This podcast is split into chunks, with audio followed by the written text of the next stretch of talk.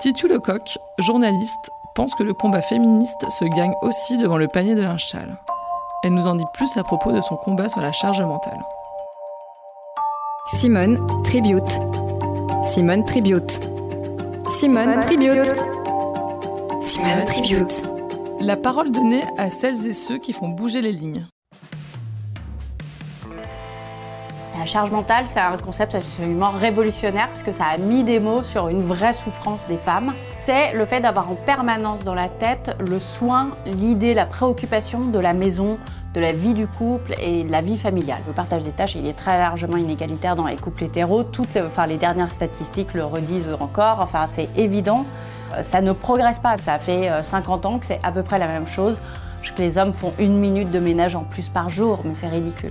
J'ai eu une espèce de déclic euh, à la naissance de mon deuxième enfant où je me suis retrouvée, alors je pensais avec 50% de plus de tâches ménagères à faire et pas du tout, ça a été 200%, ça a été exponentiel.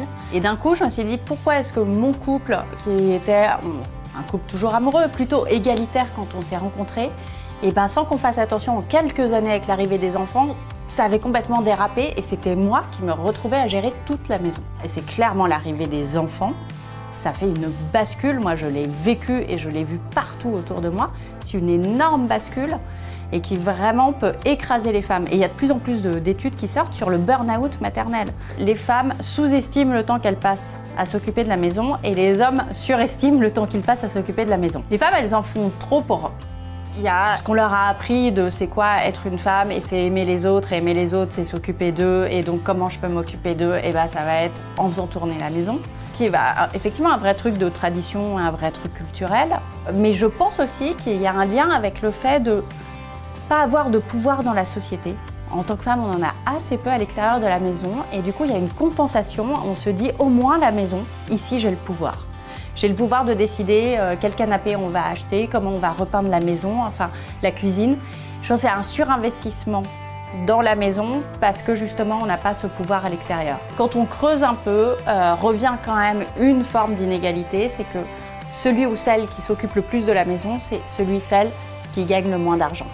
Donc il y a un vrai rapport de pouvoir quand même entre celui qui rapporte le plus d'argent pour la maison et qui du coup va privilégier sa carrière, et l'autre qui se dit pour compenser, bah, je gagne moins, donc c'est normal que je prenne plus en charge la maison.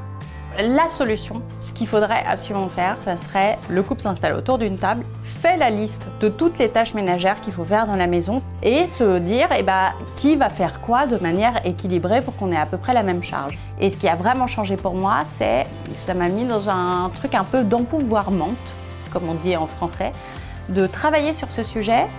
Il y a un truc dans mon attitude face au monde qui a changé, un truc de moins m'excuser et d'avoir moins peur d'aller au conflit.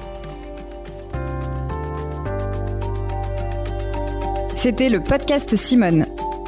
Retrouvez-le tous les mardis et jeudis et abonnez-vous sur votre plateforme d'écoute préférée pour ne manquer aucun des épisodes. À bientôt!